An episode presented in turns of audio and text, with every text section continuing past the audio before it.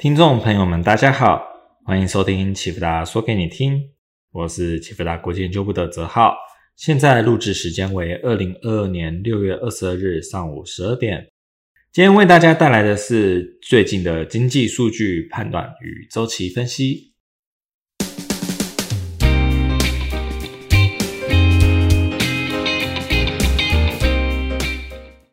近期，美国乃至于全球的经济显著放缓。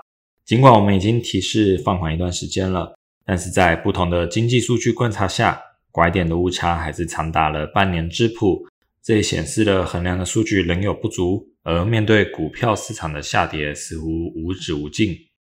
所有人在总体经济的巨棒下一视同仁，众生平等的备战。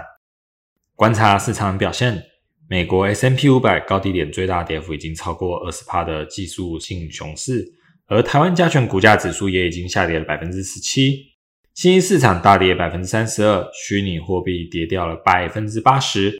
市场的表现仿佛的金融危机已经爆发，经济已经陷入了严重的衰退。然而，回顾过去每次的大型回调或者是金融危机，就会知道目前只是小菜一碟。未来何去何从呢？我与我的同事目前最大的争论在于。目前是一个中周期的小周期放缓过程，还是现在就是一个中周期和小周期的共振下行？这两种不同的情境之下呢，对于投资的前景看法会有极大的差异。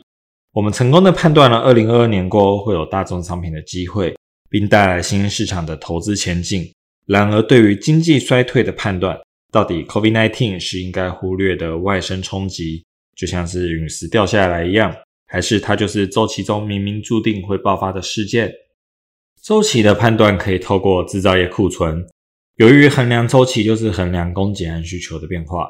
企业面对经济前景的不同，会形成不同的供给，而消费者也会在不同的经济形势下有不同的需求。我们难以直接衡量供需，不过供给减去需求就是库存，因此制造业库存是良好的周期观察指标。然而，制造业库存仅能够判断小周期的拐点，因此又透过额外诸如产能利用率、工业生产指数来辅助观察大概八到十年的中周期。从各项数据观察，其实二零二二年真的是个货真价实的经济衰退，并标志出了中周期的拐点特征，特别是产能利用率这类型属于资产设备投资周期的中周期特征。产能利用率的情况并不会如同小周期波动剧烈，以及投资占 GDP 的比重、民间投资资本支出等数据，其实也都显示了目前似乎仍属于中周期向上的局面。因此，目前我们仍判断现在是小周期向下拐点叠加中周期向上格局。不过，此处仍要强调，这并非是一致的观点，而是我个人的判断。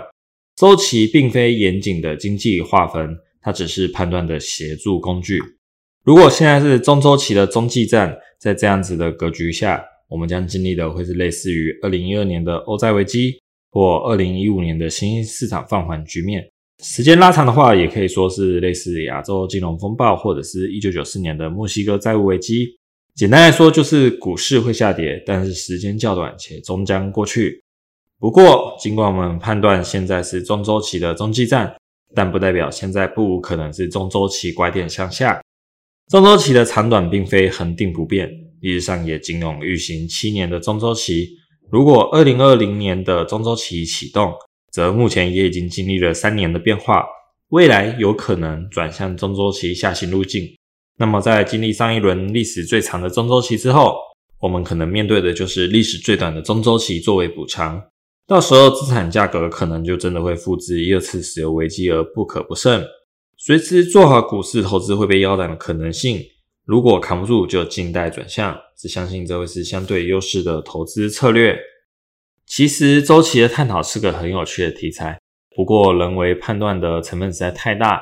变成在量化科学中较难成为主流。严谨的经济学讲求的是机械式的判断，只根据数据与模型来做推演。尽力摒除人的主观想法，而周琦的判断却免不了透过人的角度去做观察，这算是小小的缺憾。以上是本次的 Podcast，如果你想要更及时的获得最深入的新闻解读和最具前瞻性的市场分析，欢迎利用 LINE 搜寻启皮达国际，Lite 或 FB 搜寻启皮达国际并关注。如果你想像我一样能够轻松看懂经济数据资料，欢迎报名启皮达国际财经知识课程。最后，奇不达国际感谢您的收听，我是哲浩，我们下次再见。